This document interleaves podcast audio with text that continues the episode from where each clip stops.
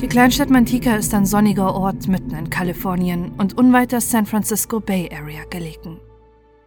An Halloween im Jahr 2011 schlendern die gruselig verkleideten Kinder durch die Nachbarschaft. Es herrscht ausgelassene Stimmung während des Süßigkeiten-Sammelns. Niemand ahnt, dass der wahre Horror mitten in ihrer Kleinstadt lauert.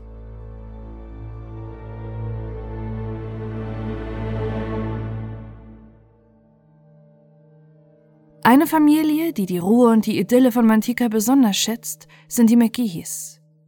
Sie sind in den 1990er Jahren aus dem hektischen San Francisco in die Kleinstadt gezogen, zusammen mit ihren vier Kindern. Justin, Colin, Caitlin und Dawson. Kathleen und ihr Mann Tom kennen sie seit der Uni. Zunächst will er Pastor in Chicago werden, entschließt sich dann jedoch in einem internationalen Unternehmen in der San Francisco Bay Area einen Job anzunehmen. Kathleen ist dadurch viel mit den Kindern allein, da ihr Mann oft zu Business-Trips ins Ausland muss. Sie kümmert sich liebevoll um die Erziehung der Kinder. Jeder in ihrem Umfeld beschreibt sie als fürsorgliche Mutter, die von allen geschätzt wird. Die vier Geschwister werden von zu Hause aus unterrichtet. So kann sich Kathleen rund um die Uhr um ihre Kinder kümmern. Als die Kinder älter werden und langsam ausziehen, um aufs College zu gehen, entdeckt Kathleen eine neue Leidenschaft, für die sie sich mit Herzblut einsetzt. Frauen, die Opfer von häuslicher Gewalt und Missbrauch werden. Sie geht in der neuen Berufung regelrecht auf, ohne zu ahnen, dass die größte Gefahr für sie selbst in der eigenen Familie lauert.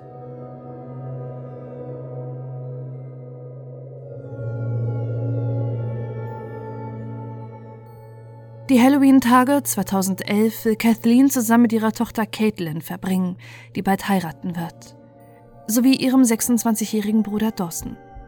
Ihr Mann Tom ist bei einer Geschäftsreise in China.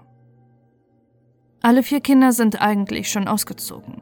Nur Dawson lebt derzeit übergangsweise wieder bei seinen Eltern. Er ist gerade fertig geworden mit dem Studium und sucht einen Job als Musiklehrer an einer Grundschule. Am 30. Oktober kocht Kathleen für die Kirche. Danach will sie ihre Tochter abholen. Doch bei ihrer Tochter kommt die 55-Jährige nie an.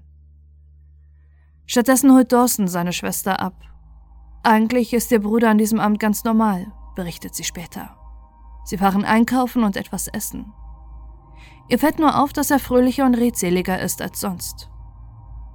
Er erzählt seiner Schwester, dass sich seine Mutter bereits hingelegt habe und Caitlin denkt sich zunächst nichts dabei. Doch am nächsten Morgen hört sie kein Lebenszeichen von ihrer Mutter. Doch Dawson erzählt ihr, dass die Mutter in der Nacht zuvor schlecht geschlafen hätte und sich deshalb wieder hingelegen hat. Caitlin und Dawson verbringen den Tag in der Stadt. Danach trifft sich Caitlin noch allein mit einer Freundin. Zurück im Haus der McGee's klopft Caitlin an die Schlafzimmertür ihrer Mutter. Es ist schon Nachmittag und längst Zeit aufzustehen doch drin reagiert niemand. Als Caitlin versucht, die Tür zu öffnen, merkt sie, dass sie abgeschlossen ist. Es ist ungewöhnlich, da ihre Mutter nie abschließt, wenn sie sich zu Bett legt. Gleichzeitig beginnt ihre Tochter panisch zu werden. Kathleen leidet an Diabetes. Sie hat Angst, dass ihre Mutter vielleicht bewusstlos ist und dringend Hilfe benötigt. Von außen sieht sie, dass auch die Rollläden unten sind und es keine Möglichkeit gibt, ins Schlafzimmer zu steigen. Deshalb verständigt die verängstigte Tochter die Polizei, die schließlich das Schloss knacken kann. Im Schlafzimmer liegt die Leiche von Kathleen McGehee. Jede Hilfe kommt zu spät. Sie hat zahlreiche Stichwunden am gesamten Körper. Überall ist Blut. Irgendjemand hat die liebevolle Mutter auf brutalste Weise erstochen. Doch wer ist dafür verantwortlich? Noch an Halloween beginnen die Ermittlungen im Fall. Insgesamt hat die Mörder zehnmal, vor allem am Oberkörper, auf Kathleen McGee eingestochen. Erst bei der Rekonstruktion des Mordes, nachdem der Täter überführt wurde, wird das Grauen deutlich, dem Kathleen in ihren letzten Minuten ausgesetzt war. Während sie nur kurz ins Schlafzimmer gehen will, um die Schlüssel für das Auto zu holen, schleicht sich ein Mann an sie heran. Er trägt eine Halloween-Maske und hat ein Messer bei sich. Immer wieder sticht er auf die Frau ein, die sich gegen den großen Mann nicht wehren kann. Als die Polizei am Abend des 31. Oktobers das Haus untersucht, stellen sie schnell etwas Merkwürdiges fest. Es gibt keine Einbruchsspuren oder sonstige Hinweise, dass jemand Fremdes im Haus war. Die Tür ist nicht aufgebrochen, kein Fenster ist eingeschlagen und nichts ist gestohlen aus dem Haus. Caitlin kontaktiert nach der grausamen Nachricht sofort ihre Brüder. Colin und Justin gehen an ihre Telefone und machen sich auf den Weg zum Haus der Eltern. Nur Dawson geht nicht ans Handy.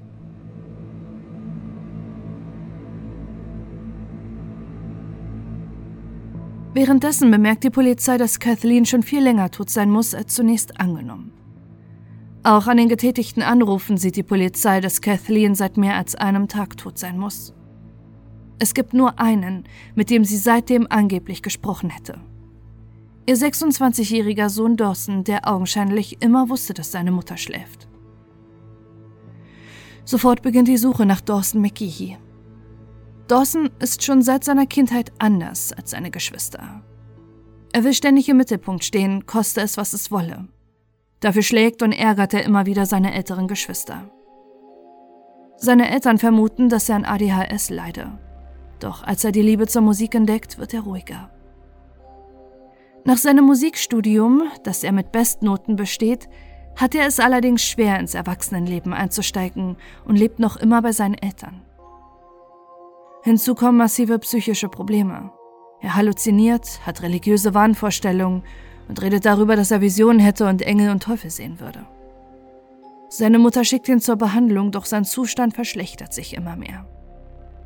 Er ist wie besessen von Horrorfilmen und sammelt Requisiten davon für seinen Schrein im Zimmer. Manchmal setzt er sich sogar draußen die Maske aus seinem Lieblingsfilm auf. Es ist der Film Halloween. Trotz seines sonderbaren Verhaltens hält seine Mutter zu ihrem jüngsten Sohn. Seine Geschwister hingegen glauben viel eher, dass Dawson sich die Wahnvorstellung ausgedacht hat, um noch mehr Aufmerksamkeit und Fürsorge von seiner Mutter zu erhalten.